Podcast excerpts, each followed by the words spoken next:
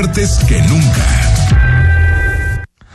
Son las 8 de la noche en punto. ¿Cómo están todos? Comenzamos Imagen Jalisco. Ya estamos en martes 11 de enero, metidos, sumidos en la cuarta ola de contagios. Recuerda, utiliza el cubrebocas, sana distancia, protégete.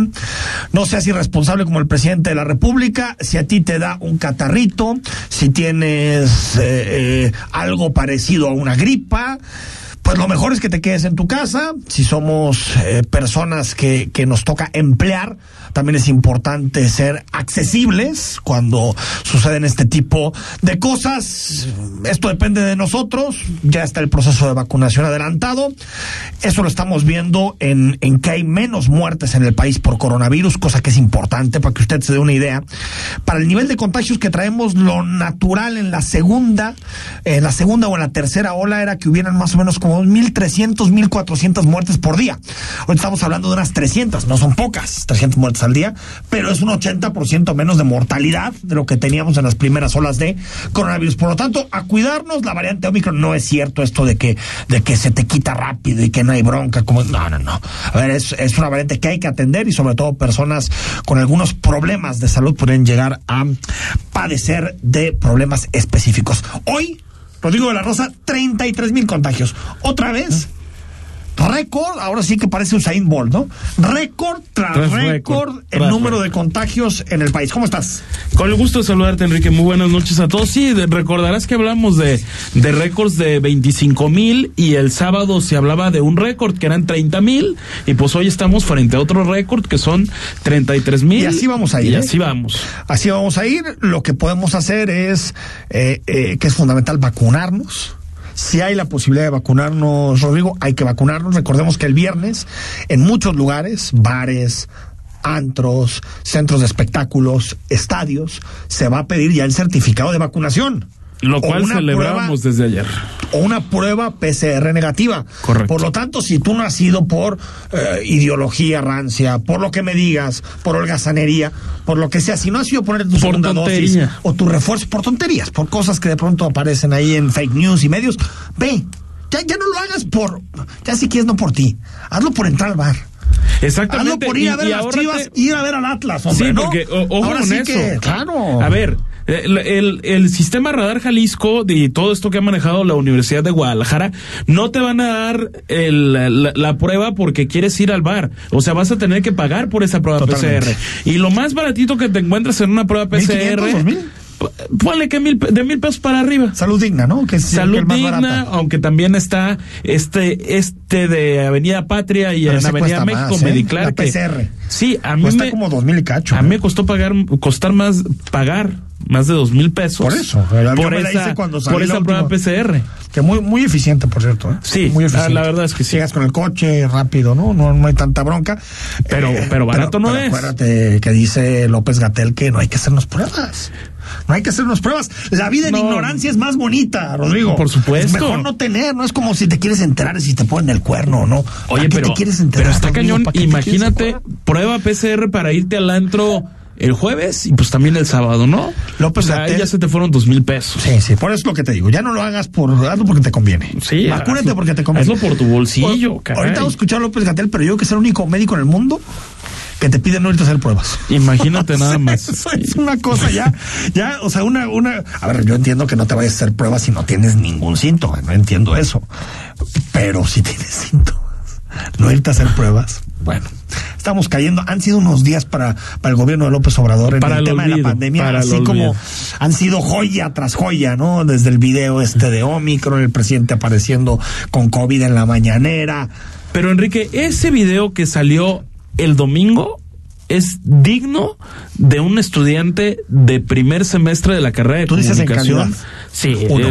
Y en mentira, ah, es para que salga en mañana en la, las con mentiras de los medios. por supuesto. Porque lo que dice es mentira. Totalmente Por mentira. que comer bien siempre ayuda. Claro.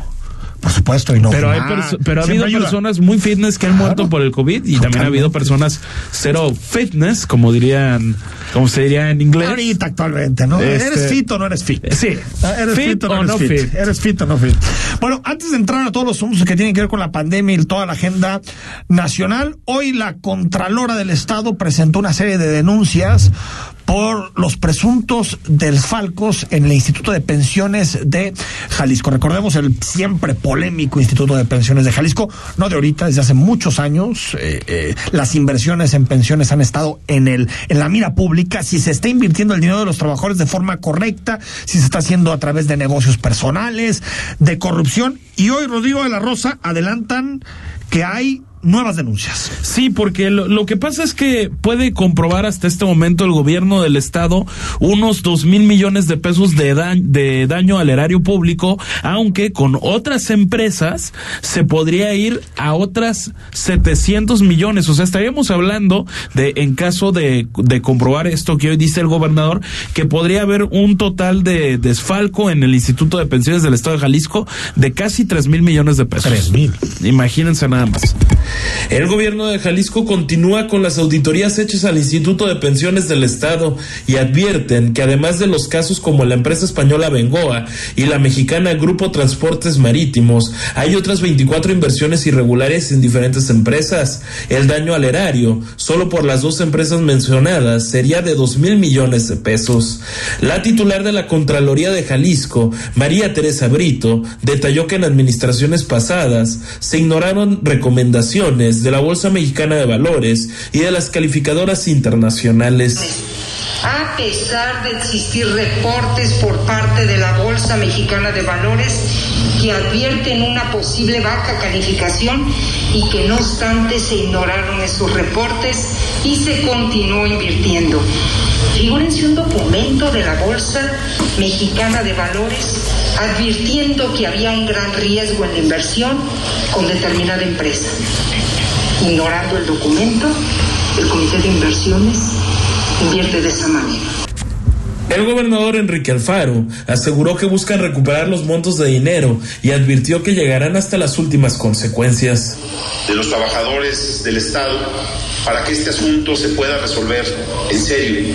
Y lo que hoy quiero decirles es que no les vamos a fallar, que no vamos a dejar este tema en el olvido, que nos ha llevado tiempo porque el trabajo técnico que implicó eh, o que, impli- eh, que significó estas auditorías fue enorme, pero que con los resultados que hoy se están entregando y que se están presentando ya a través de estas eh, denuncias creo que, como lo dijo ya el fiscal, eh, nos va a permitir acelerar los procesos y poder llegar a conclusiones eh, muy pronto. Al final de cuentas, este no es un tema que tenga que ver con ningún tipo de consigna, En la rueda de prensa también se hizo presente el fiscal anticorrupción Gerardo de la Cruz Tobar. Aseguró que los resultados de las nuevas auditorías se incorporarán a las denuncias ya presentadas anteriormente. Rodrigo de la Rosa, Imagen Jalisco. Pues los números, tremendas cantidades. Sí, no, o sea, no estamos hablando de un tema precisamente simbólico al hablar que- de dos mil millones de pesos en este momento de daño al erario público. Y ojo con las otras 24 empresas, Enrique, lo, lo que pareciera Sí, son tres mil en total, ¿no? De inconsistencias. Es que podríamos hablar de tres mil pesos si juntamos la cantidad de 700 millones que dice el gobernador que estarían en las otras 24 empresas, que no hay hasta Pero este momento de mayores detalles de eso. Ahora, explícanos, lo, lo, lo, lo de lo de es un escándalo, no solo porque la empresa ya estaba en ruta de quebrar, sino porque también el gobierno de Jalisco, pensiones en específico, sabía que no tenía que invertir en eso. Eh, exactamente. De hecho, en, en registros periodísticos en marzo de 2019, a principios se, se informó, recordarás, Iván Argüelles, el, el que fuera el primer titular de IPEJAL en la administración Pisano, al- ¿no? alfarista, antes de, de Pisano, habló de que los bonos que, que en los que invirtiera el IPEJAL por 600 millones de pesos en 2015, pues en 2019 ya valían 3 pesos. Bueno, y aparte, eh, eh, la Bolsa Mexicana de Valores decía no invertir ahí. Exactamente. Las calificadoras decían Fit- que era bono basura. Fitch Ratings, Standard Poor's y Moody's. Y a alguien se le ocurrió que era buen negocio. Eso huele muy mal. Imagínate nada más. Huele muy mal. Ahora, yo lo único que pido ya es, son, son dos cosas. La primera, si el fiscal anticorrupción no puede procesar ningún caso que renuncie, de verdad. Porque a ver, ¿cuántos más, Rodrigo? Pues hay que, hay que ponerlo sobre Bueno, estaríamos hablando Cruz Esmada, villas es- panamericanas, Villas Panamericanas. temas relacionados con Ciudad Creativa Digital, Secretaría de Salud, Secretaría de Desarrollo Social, eh, hay Bueno, muchísimas. Lo que está pasando con Miguel Castro. Era desarrollo sí, social. desarrollo Eh, social. SIOP, todo ese tipo de casos. Y, y la única carpeta que ha medio armado es contra Miguel Castro, que no tiene nada que ver con esos casos. Y que parecía mucho Nada. más un chivote expiatorio Totalmente, al lado no de nada que ver. todo Pero- lo que vemos de corrupción. por, sea por, nos lo explicó aquí el fiscal anticorrupción el día que vino, Sí. sea por lo que sea, no ha podido detener a Cruz Esmada. A Cruces Mada, al ex secretario de salud, Con al que estuvo señalado que por malversaciones durísimas, no solo en salud, sino cuando era el titular de Seguro Popular. No ha podido. Ya es para que el, para que el fiscal anticorrupción empiece a hacer una severa autocrítica y se lo dice a alguien que siempre apoyó la labor del fiscal anticorrupción. Uno. Dos. Qué bueno que diga el gobernador que, que no ha, que, que, que, que van a caer los responsables. Pero que ya caigan. Que ya caigan. Ya tienen tiempo, A ¿no? ver, con el esta discurso. administración ya tiene tres años. Sí, ya. Y desde el primer día se habló del tema de pensiones. Pero, Rodrigo, vayámonos un poco más atrás. Este tema está sonando desde los Panamericanos. 2011. Desde los Juegos Panamericanos, Octubre de 2011. el que después fue gobernador Aristóteles Sandoval y todo el PRI, se le lanzó a Emilio González Márquez por utilizar el dinero de pensiones para los panamericanos, entre ellos para construir las villas panamericanas. Exactamente. Y otras cosas, no solamente las villas, y otras cosas, y proyectos muy polémicos como el desarrollo del nuevo Cancún que le llamaron en Characatepec. Eh, sí, ¿Te acuerdas que el. PRI le decía al PAN eh, en la campaña de 2012 es que son los corruptos? Después llegaron al poder y se callaron. Nada. Ahora dijeron, ahora nos toca a nosotros decidir. Ahora nos toca a nosotros. Entonces, a mí sí me gustaría que esta agenda de combate a la corrupción del gobierno empiece a dar resultados. Porque no están dando resultados, lo digo.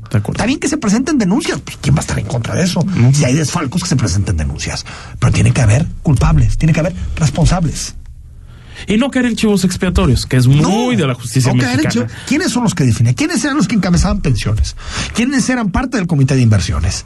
Esos son los que tienen. ¿Quién era el presidente del consejo de administración? ¿No? Desde Francisco Ayón. Esas son las personas que tienen que ser eh, llamadas a explicar este Por tipo supuesto, de cosas. claro. Pero se anuncian una vez más. ¿Ha- ¿Hace cuánto cubrimos las otras denuncias? ¿Hace seis meses habrá sido? Tal vez menos, ¿no? Bueno, eh, estuvo el tema de las pensiones VIP. Vi- VIP en, octubre pasado. Nadie y, paga por eso. Y en julio del año pasado también llegaron como las primeras denuncias a la Fiscalía Anticorrupción. ¿Y qué es lo que dice hoy el fiscal anticorrupción? Los resultados de estas auditorías se mandan a estas denuncias que ya tenemos desde hace algunos meses en la propia Fiscalía. Y mientras tanto, nada. Y mientras tanto, y mientras nada. tanto, nada. Uno, ni se devuelve el dinero, que eso es importante. fundamental. Y dos, no hay ningún responsable.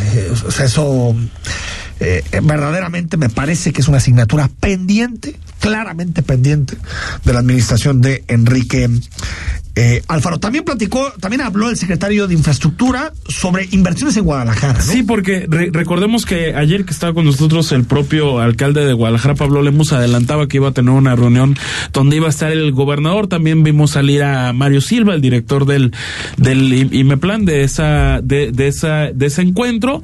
Y lo que hoy dice el titular de la CIOP, David Zamora, es la parte de que él ve viable todo lo que se está proponiendo en Guadalajara, las siete obras que tiene en radar Pablo Lemus, ahora pues que salgan. Esto es técnicamente todas las siete propuestas que yo vi, para mí todas son factibles. Nada más, en primera hay que poner qué prioridad lleva cada una y dar una valorada a todos los costos. Hay que considerar que ha habido un incremento muy importante en todos los materiales de la construcción. Las obras que ya había comentado el presidente Lemos, el parque lineal, Y va enfocada más que nada a la movilidad no motorizada. Movilidad no motorizada. Movilidad no qué motorizada. bueno, qué bueno. No, por sobre parece- todo ahorita la prioridad, ¿no? Eso y transporte público debe ser la prioridad de la ciudad. Ya y más con eso ya no sí apoyas, aparte de que ya no caben los coches, lo, lo que es el, el cuidado al medio ambiente Claro, y, claro, y todo eso. Es, es que es, es que es fundamental, Enrique. Bueno, seguramente la nota del día, estarás de acuerdo conmigo, Rodrigo, es lo que tiene que ver con Banamex y Citigroup. Totalmente. Es, es- y que afecta a muchísimas personas, a muchísima gente. Aunque se trata de afectar lo menos posible. Bueno, me refiero a que afecta Sí, claro, en el sentido de que están, son personas o mucha gente que tal vez tiene su cuenta, su tarjeta de crédito, sus ahorros en, en, en Citigroup eh, eh, Banamex, en Citi Banamex. Lo que se anunció hoy es que Citigroup saldrá del negocio de la banca de consumo Citiba, Citibanamex en México. Esto después de 20 años de aquella fusión que fue tan debatida, ¿no? Se la cuesta hasta por el Sí, claro. nacionalismo mexicano, ¿no? Cuando Citigroup ad- adquirió al Banco Nacional de adquirió México. el Banco Nacional de México. Los negocios que quedan a la venta son la marca Citibanamex, las sucursales y las cuentas de los clientes. Sí. El acervo cultural que incluye edificios en el centro histórico, el negocio de créditos de nómina, de tarjetas de hipotecas, de autos y pymes, también se pondrá a la venta el negocio de las afores y seguros. Si yo tengo o si tú tienes una cuenta Banamex, puede ser, Rodrigo, que en un futuro ya no se llame Banamex tu cuenta. Que haya otro propietario. O sea, lo que está haciendo Citi Banamex es poner todos sus, todas sus cuentas a venta. Sí, va, a haber- Y va a haber otro banco que lo puede adquirir y va a decidir si se queda el nombre de Banamex o si se llama de otra manera. Porque hay que decir, Enrique, Citibanamex, uno, de entrada es un negociazo. Dos, están diciendo que no tiene nada que ver el presidente López Obrador o la administración de que esté causando miedos de inversión. O sea, están rechazando la parte de que no es que se estén yendo como tal por una, de, por decisiones unilaterales Bueno, no de un rechazo. gobierno Yo federal. eso no lo dejaría totalmente. de Bueno, lado, eso, ¿eh? eso es lo que ellos dicen.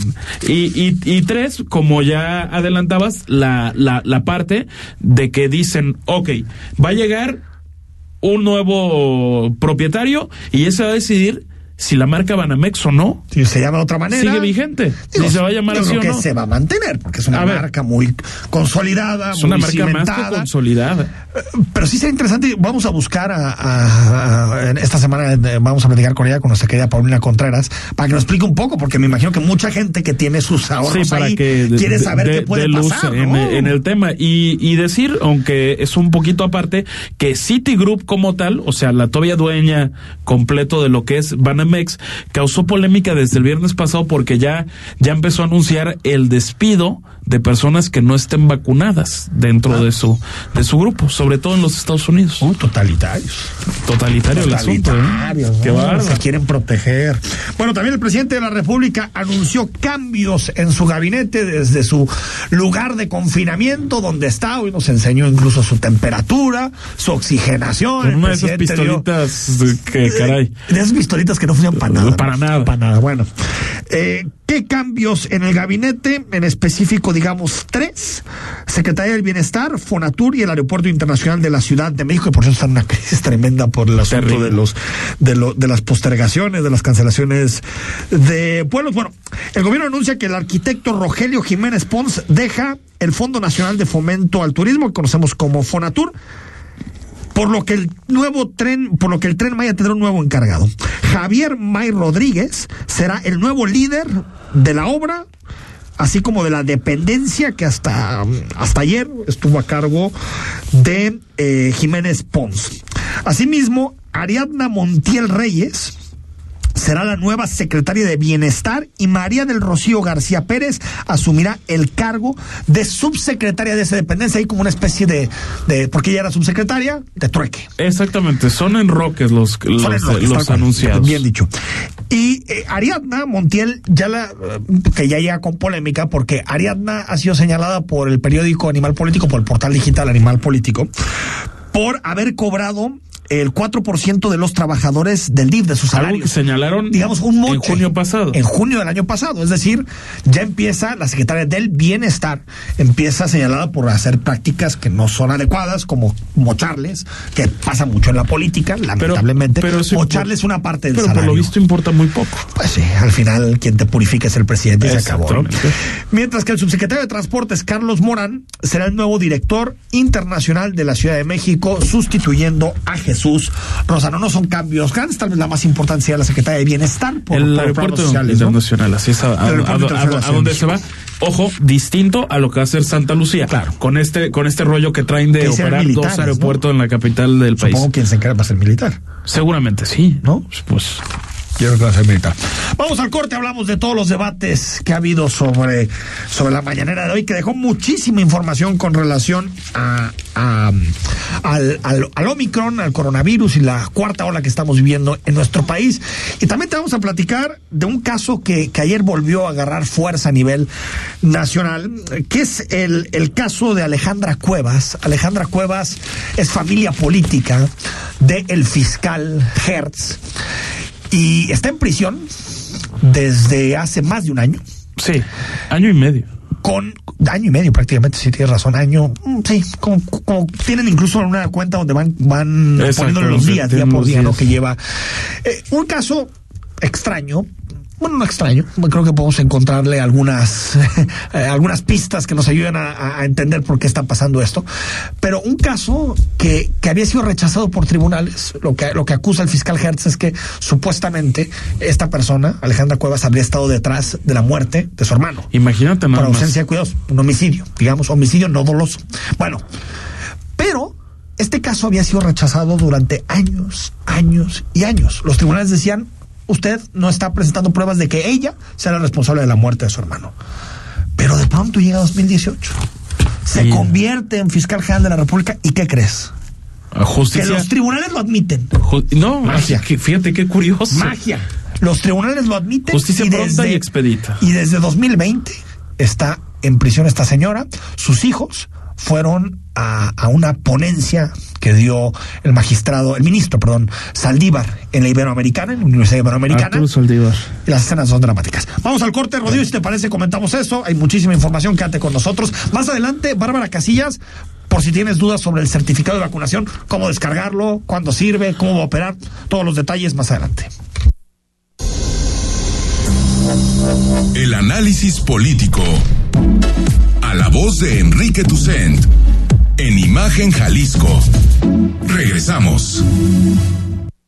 Titaijita ihuak tikuinta intikneki osoticuelita. Tikixtalianta intikneki tiknekis mamistenkakikan kuali tikihtos. Nehua ni ine. Ijkon que mestehua tikihtoa. Ihuak nitapaleuen taixtalili suanitapua.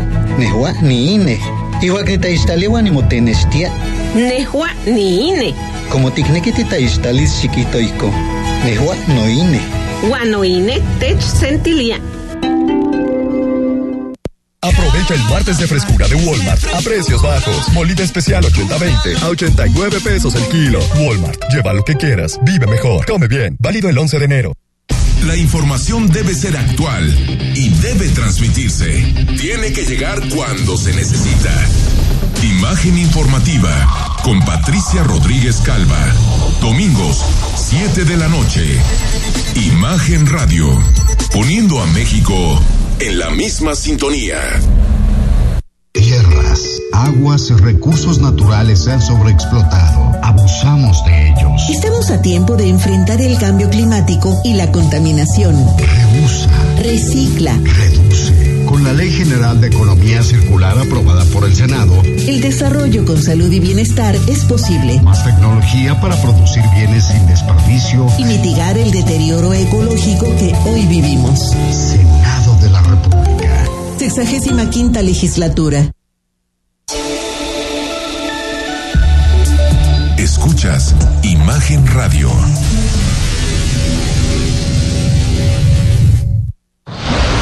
Queremos conocer tu opinión. Envía un mensaje de texto a nuestra cuenta de WhatsApp 33 33 69 45 22. 33 33 69 45 22. Imagen más fuerte que nunca. Estás escuchando Imagen Jalisco con Enrique Tucen. Facebook, Imagen Radio Guadalajara. Imagen más fuertes que nunca. 8 de la noche con 23 minutos. Hoy la mañanera tuvo una conducción alternativa. Fue el secretario de Gobernación, Adán Augusto, el que estuvo llevando la conferencia de prensa mañanera. Por cierto, otra vez saltándose todos los protocolos y, y sorprende que un gobierno sea incapaz de obedecer lo que lo, lo, lo que ellos mismos dicen. O sea, tú dirás, bueno, Ah, es que lo dicen los científicos de la NASA, pues también, ¿no? O sea, entiendo que tal vez no podemos cumplir todos sus protocolos. Pero si tú dices que después de tener contacto te tienes que aislar con un positivo, te tienes que aislar o tienes que irte a hacer una prueba, pues Adán Augusto ayer tuvo contacto y hoy empezó la mañanera sin hacerse ninguna prueba. Porque no tienen síntomas. No tiene- Nada más por eso. O- o Como si no pudiera haber asintomáticos, o sea, cualquier cosa. Yo creo que, que, que eh, el gobierno en este tema está haciendo el ridículo, así lo digo. Está Es haciendo el ridículo. ridículo, Está haciendo el ridículo porque acuerdo. hay tantas incongruencias que, que ya ni siquiera las puedes Pero para hacer esta clase de ridículos les alcanza. Sí, No sí. se pierde capital político. Bueno, eh, apareció el presidente en la mañanera, hicieron contacto hasta Palacio Nacional.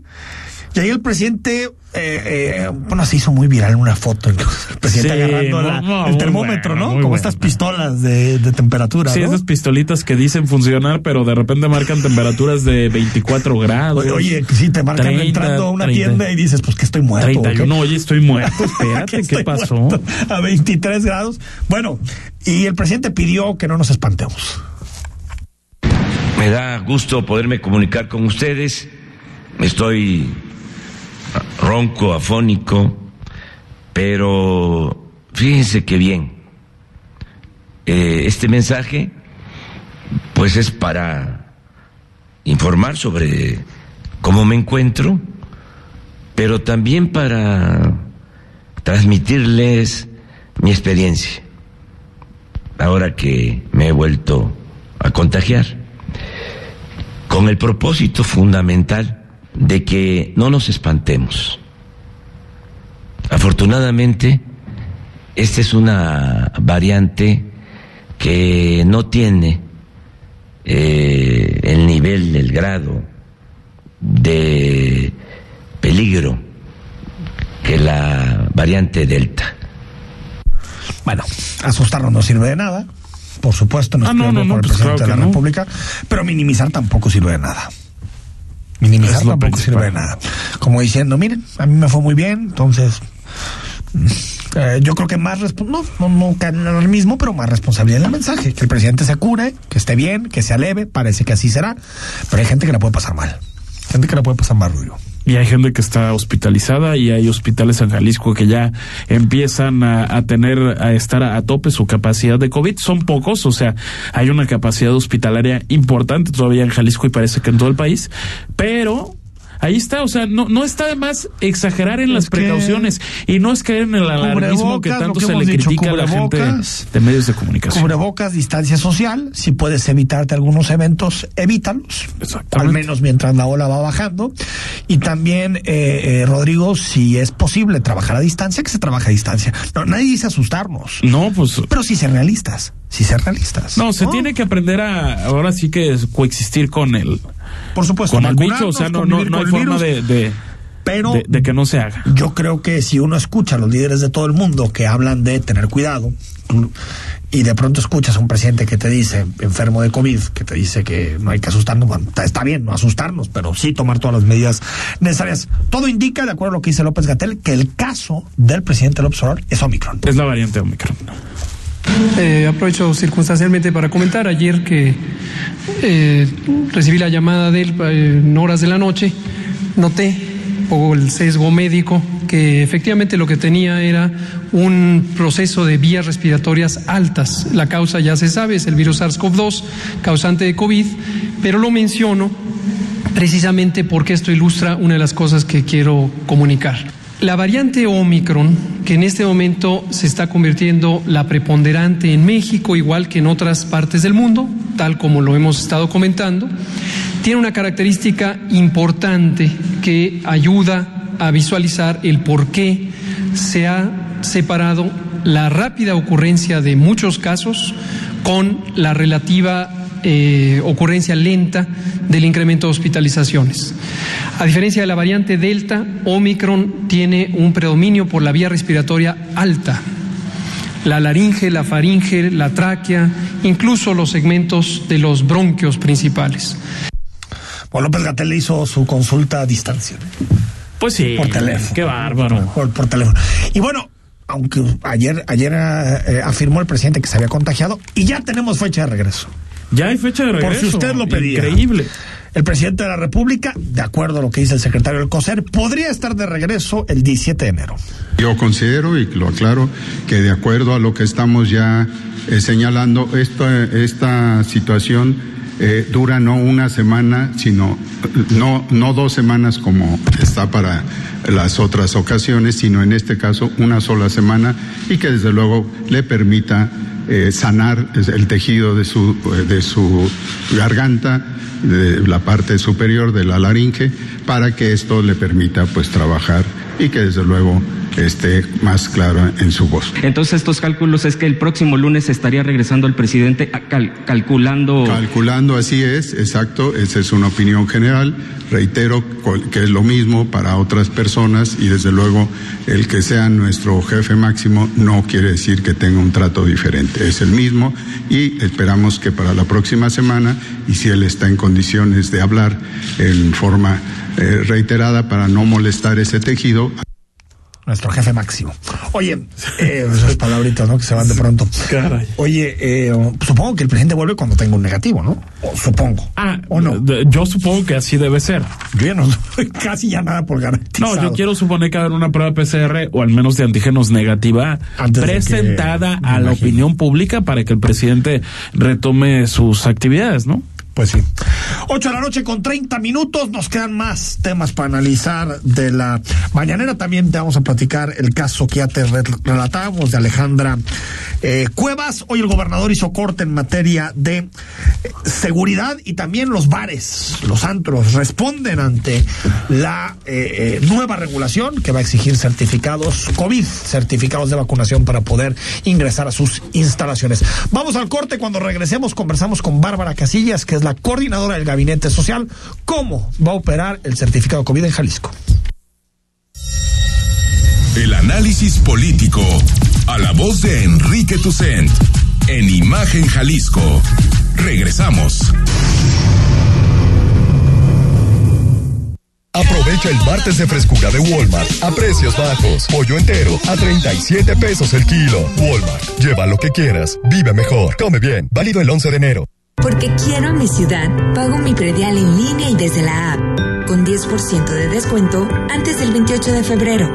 Paga también en autopago y tiendas. Además, con tu pronto pago tu casa queda asegurada. Cuídate y ahorra tiempo. Guadalajara, la ciudad que quiero. En Oxogas estamos tan seguros que damos litros completos como que el cielo es azul y el sol una estrella. Si sigues dudando, acércate a tu Oxogas más cercano y solicita hoy mismo tu prueba de litros completos. Oxogas, vamos juntos. Escucha Imagen Jalisco con Enrique Tucent. De 8 a 9 de la noche, 93.9 FM. Imagenguadalajara.mx. Imagen. Más fuertes que nunca.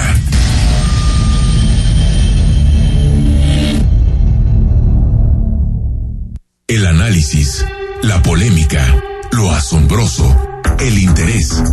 Todo eso somos. Imagen Radio, poniendo a México en la misma sintonía.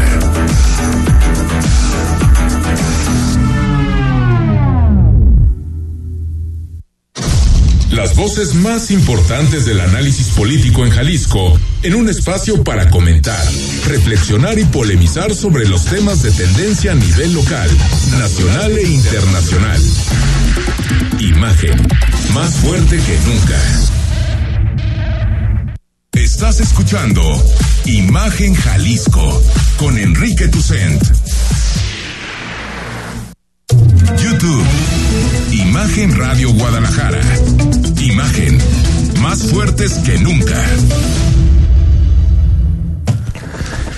En Versa Concepto ofrecemos porte, elegancia, estilo y diseño. A través del tiempo, Versa Concepto se ha enfocado en el desarrollo, diseño y fabricación de muebles para oficina, escolar y hospitalidad.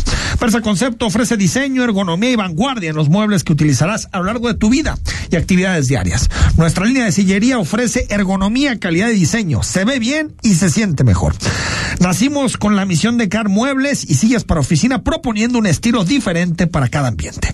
Hoy somos la empresa líder en el ramo, revolucionando por completo la industria del mobiliario para oficina y escolar en todo el país. Somos la única empresa mexicana que adicional a exponer en Neocon, Feria Internacional del Mueble de América, donde las marcas internacionales exponen, lleva la mayor comitiva de estudio e investigación con la intención de siempre estar a la vanguardia en estilo y diseño en el ramo mobiliario. Versa Concepto ofrece servicios integrales de proyectos llave en mano, ya diseñados, trajes a la medida, cumpliendo siempre con las necesidades de nuestros clientes. Somos la empresa en expansión, diversificando en nichos mobiliarios adicionales a oficinas corporativos y escuelas, tal como el mercado de hospitales.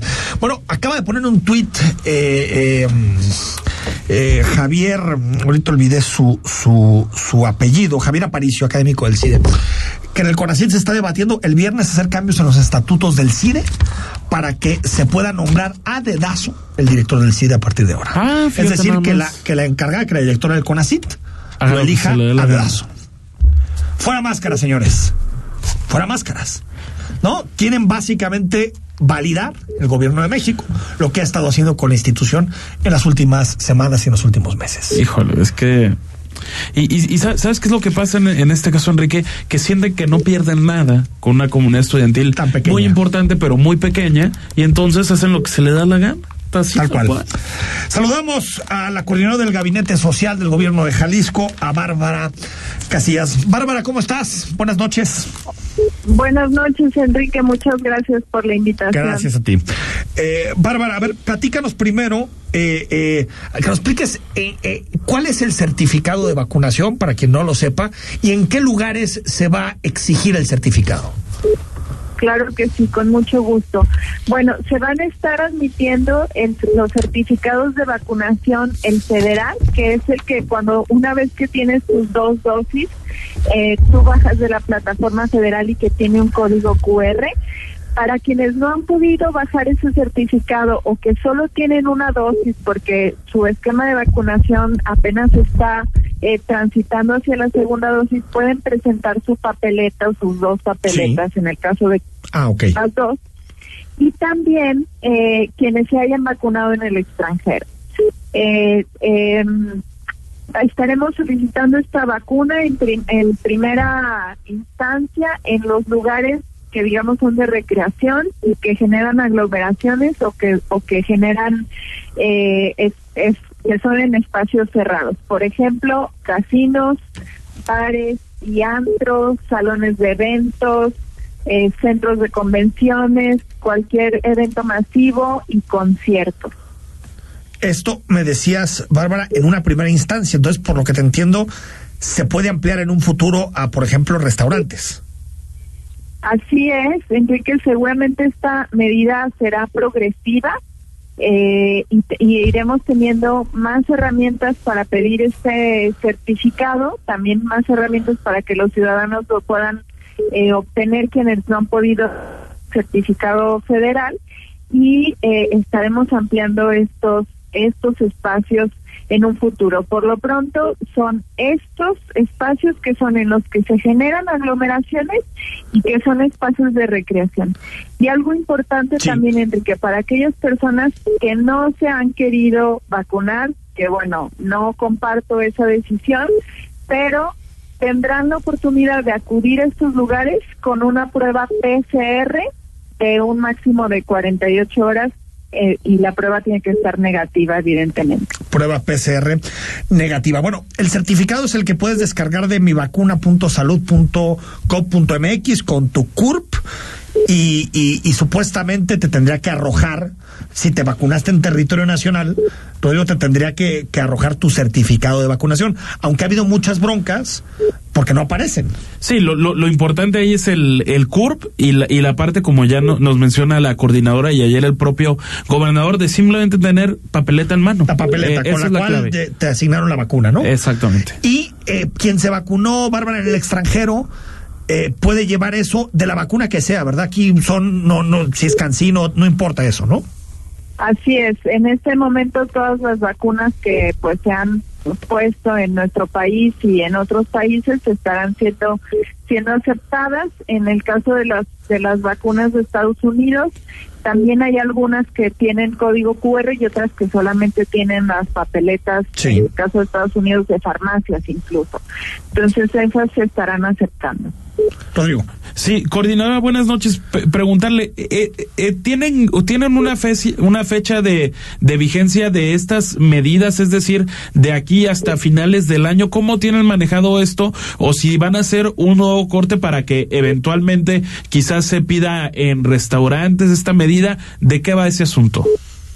Bueno, por lo pronto, el decreto que se emitió derivado de los acuerdos de la Mesa de Salud del día de ayer tiene vigencia hasta el 12 de febrero. Sin embargo, estas vigencias ya tenemos dos años, digamos, aumentándolas, ¿no? Eh, se van eh, actualizando con nuevas medidas que pueda determinar la Mesa de Salud y lo que sí les puedo adelantar es que esta medida de las vacunas pues llegó para quedarse Sí. por lo Ah. menos al mediano plazo y eh, como les decía eh, seguramente será progresiva también y la iremos pidiendo en más lugares. Eh, Coordinadora, sobre, sobre el asunto de, de, de, de los lugares, eh, sean bares, antros, estadios, quien sea, que no cumplan, eh, eh, eh, la multa, la sanción, eso queda en la cancha de los municipios, ustedes ya lo definieron, ¿cómo va a operar el asunto de las sanciones? Que efectivamente la cancha de los municipios que son quienes tienen eh, facultades para para la inspección y puede ir desde un apercibimiento eh, eh, que digamos es la sanción más básica hasta una clausura definitiva. Ahora bien un lugar que que digamos sea eh, recurrente estas actividades o que o que o que se verifique que están pues haciendo digamos, actos de mala fe como falsificando, etcétera, pues las autoridades también como de fiscalía podrían intervenir en el caso al ser un delito. Y sobre, bueno, eh, vimos al, eh, creo que fue una publicación del gobernador donde hablaba de, de, que de, falsificar certificados es un delito eh, eh, federal, pero pues sí va a haber un reto ahí, ¿no, coordinador? Un desafío porque, pues la verdad es que un, un certificado se falsifica muy fácil. Definitivamente es un gran reto eh, que este, pero bueno, por un lado confiamos en que la mayoría de la gente, así como ha sido responsable de vacunarse, pues acatará. Sí, eh, efectivamente tenemos previsto que una un porcentaje menor intente hacer este tipo de, de triquiñuelas y bueno, pues estaremos eh, muy atentos desde la Fiscalía, desde la Secretaría de Salud y, y lo que nos puedan reportar también los propios establecimientos, ¿no? Y pues hacer un llamado a, pues ahora sí que no hacernos tontos nosotros solos haciendo crear ese tipo espacios de, seguros, de ¿no? cosas. La idea es crear espacios seguros en donde todos estemos bien, ¿no? Vacunados Es y bien. correcto. Eh, coordinador, antes de despedirte, eh, eh, sobre, sobre qué- cuál es bar, cuál no es bar, cuál es. Porque en la pandemia tuvimos este debate, hemos tenido esta, seguimos en pandemia, ¿no? Durante la pandemia, eh, porque hay algunos bares que medio se disfrazaban de restaurantes porque Que le llaman ponían. restaurante anexo bar, Anexo el- la bar. licencia municipal. Eh, eh, eso, eso también queda a discreción de los municipios o ya se marcaron ciertas líneas sobre qué debe ser considerado un bar y qué debe ser considerado un restaurante.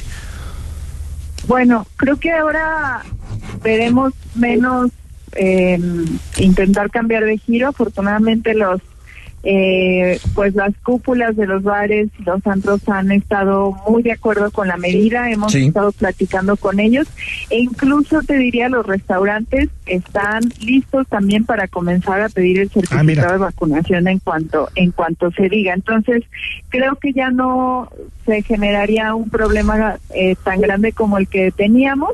Sin embargo, sí, eh, también pues que hay en la cancha de los municipios de acuerdo a las licencias que ellos han emitido. Bárbara Casillas, coordinadora del Gabinete Social del Gobierno de Jalisco, gracias y buenas noches. Gracias a ustedes, buenas Gracias. noches. Pues ahí está, prepárese, porque a mostrar el certificado de vacunación y lo que nos adelanta, que también nos lo decía Lemus ayer.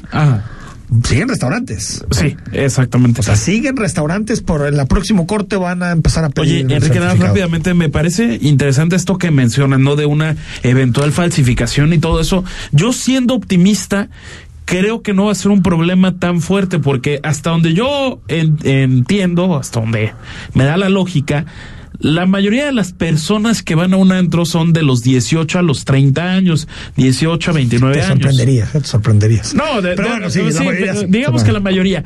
Y sí hay que decir que en esa generación, una gran mayoría, al menos el 80% en Jalisco, se vacunó con una sola dosis. O sea, resultó el grupo que mejor respondió, lo cual me enorgullece enormemente, a comparación de otras generaciones. Entonces creo que eso puede derivar en que no haya tanto problema de falsificación. Esperemos y que eso, sea así. como sucede con cualquier tipo de falsificación, se debe eh, eh, se debe de investigar como delito, pues. Pero El eso no debe quitar, ya lo advirtió en sus pero eso no debe de quitar que se regulen para que estén seguros, que se me hace dos debates que no tienen en absoluto Sí, nada que ver. totalmente. ¿no? A ver, escuchamos el comentario, nos va a acompañar. Eh, eh, te vamos a estar poniendo voces, comentarios sobre temas de actualidad. Hoy comenzamos con Álvaro López, él es analista político, por cierto, estudiante del CIDE, que hablábamos ahorita de, de esta institución tema. de excelencia en nuestro país.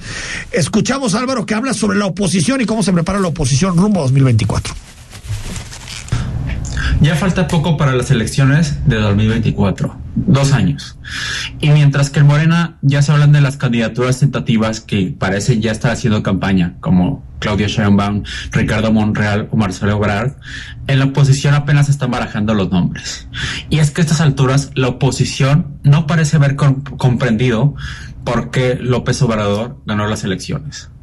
Ciertamente, en el año 2021, la oposición logró quitarle algunos escaños a Morena, pero esta solo fungió como receptáculo ante la indignación de ciertos sectores sociales frente al gobierno de López Obrador. El problema es que en 2024 van a necesitar más que eso si quieren eh, llegar a Palacio Nacional. Recordemos que hoy la popularidad de López Obrador está a la alza.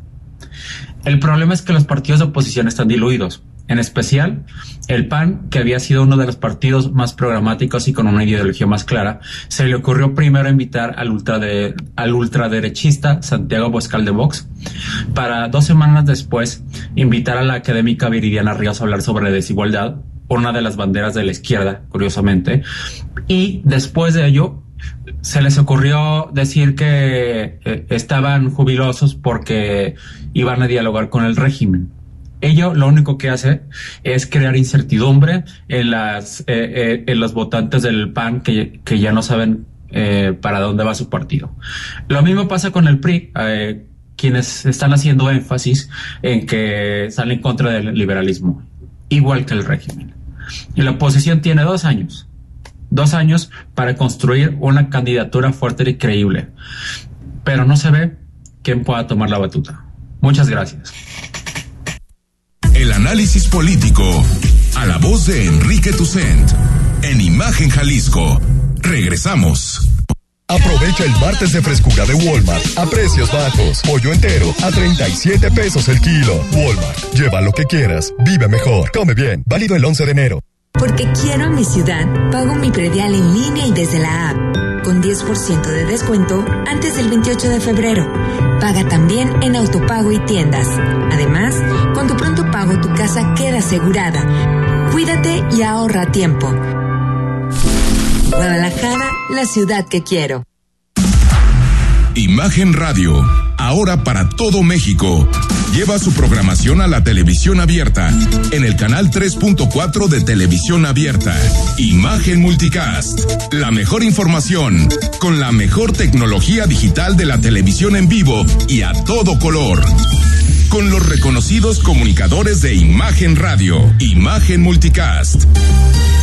Canal 3.4 de televisión abierta, poniendo a México en la misma sintonía.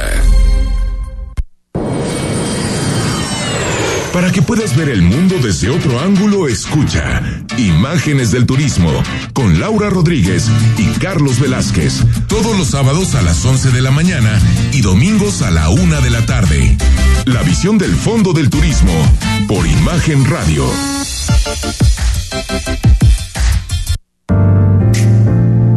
Imagen. Sonido. Sintonía.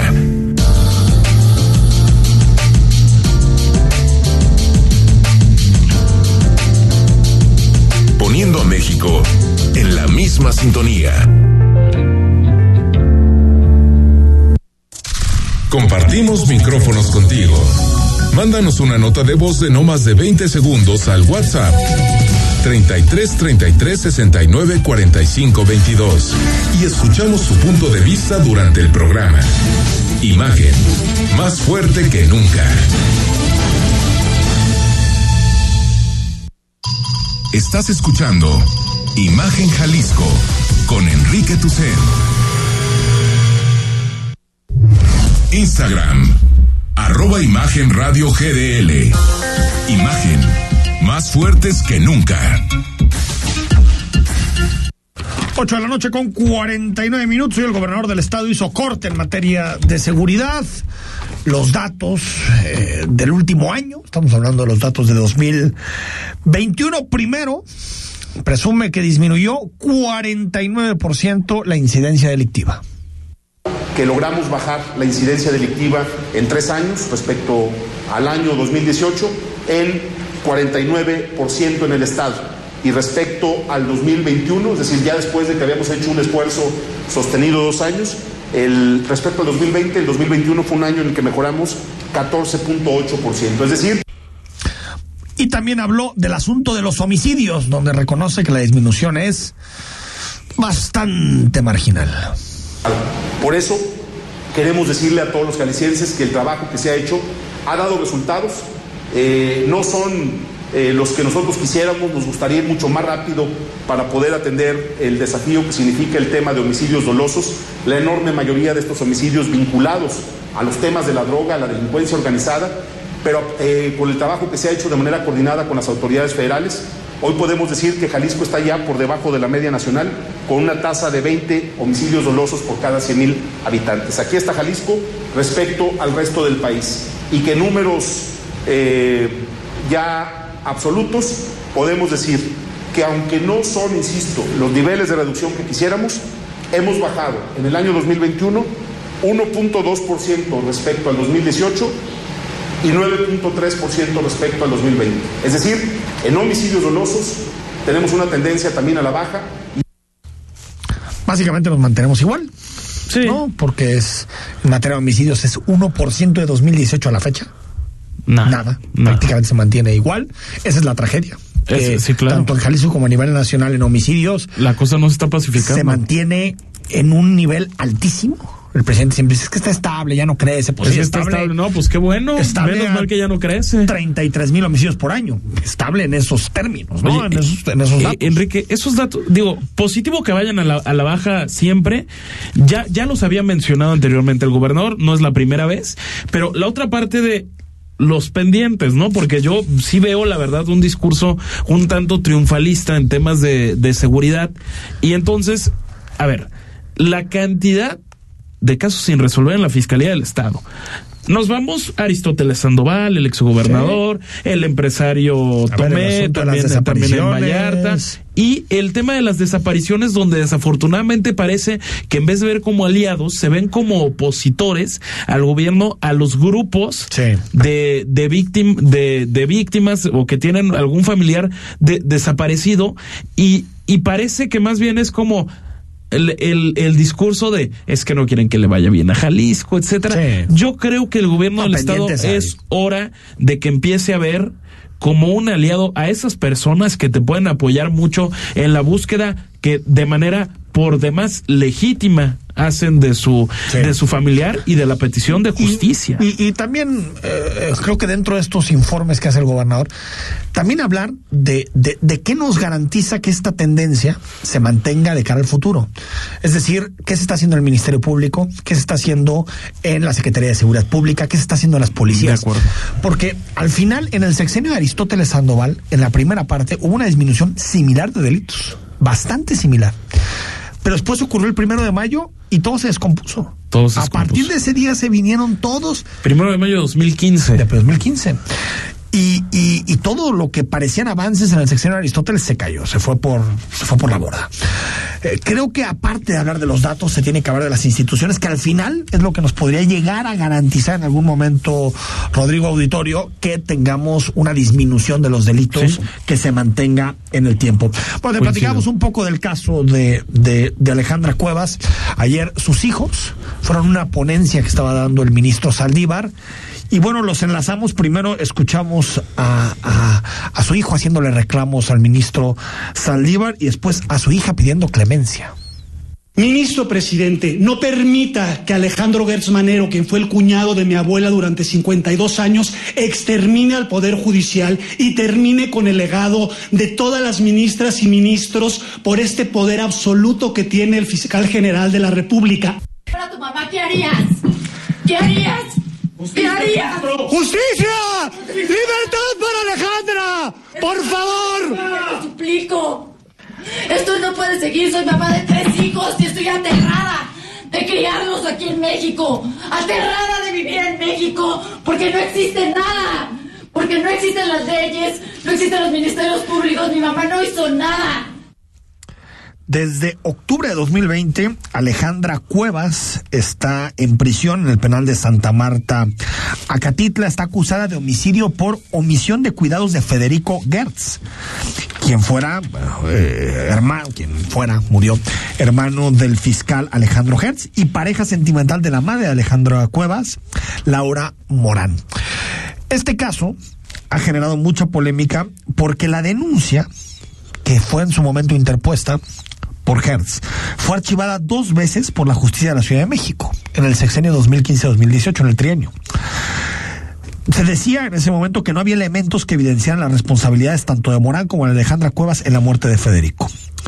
Pero en 2020, ya como ya con Hertz Manero, Alejandro Hertz Manero como fiscal, de pronto, mágicamente, pasó. Da para pensar mal, ¿no? Pasó. De pronto lo que decían los tribunales cambió. De pronto sí encontraron pruebas, después de tres, cuatro años de no encontrarlas. Y esta señora, Alejandra Cuevas, de 68 años, ahorita está en prisión esperando su juicio. Lo que reclama la familia política es que en realidad detrás hay una venganza pues claro. del fiscal Hertz. Enrique. Que aparte es... todo huele eso, no solo por este caso, por el de los científicos, Claro. Rodrigo, por otros casos en donde parece que Hertz no solamente utiliza la fiscalía para los objetivos del presidente, sino también para sus objetivos Es personales. insostenible ese señor en la Fiscalía General de la República. Pero mientras tenga el sostén de una sola persona, ahí se va a quedar. Por supuesto. Que es el presidente López Obrador. Hasta aquí llegamos, Rodrigo. Nos Buenas quedamos con muchísimos temas. Mañana le seguimos entrando a la discusión. Gracias por acompañarnos. Soy Enrique Tucen. Mañana a las 8, miércoles a las 8, tenemos una cita en imagen. Escucha Imagen Jalisco con Enrique Tucent. De 8 a 9 de la noche. 93.9 FM Imagenguadalajara.mx Imagen. Más fuertes que nunca Aprovecha el martes de frescura de Walmart a precios bajos. Manzana gala o Perón Golden a 34.90 pesos el kilo. Walmart, lleva lo que quieras, vive mejor, come bien. Válido el 11 de enero. Mitos y leyendas de la música llegan a través de Imagenología. Todos los domingos a las 17 horas con Tania García. Imagen Radio, poniendo a México en la misma sintonía.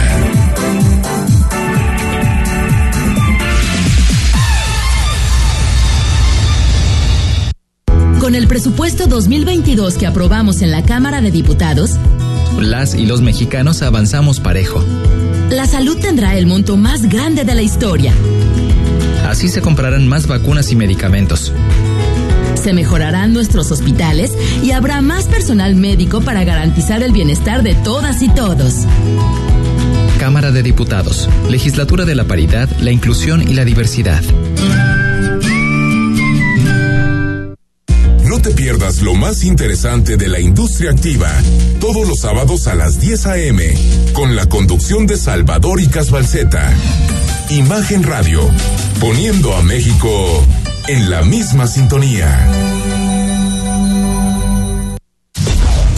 Living in Mexico. Sábados y domingos en punto de las 7 de la mañana con Ana María Salazar. La información precisa de la semana, análisis y entrevistas en un formato diferente, completamente en inglés. Living in Mexico, Saturdays and Sundays at 7 a.m. with Ana María Salazar. Imagen Radio, poniendo a México en la misma sintonía. XH SC 93.9 MHz con 200.000 watts de potencia. Transmitiendo desde Avenida Rubén Darío 746 tercer piso, Colonia Lomas de Guevara, Guadalajara, Jalisco. Código postal 44657. Imagen. Poniendo a México en la misma sintonía. Imagen. Sonido. Sintonía. Nuestro sonido es Imagen Radio.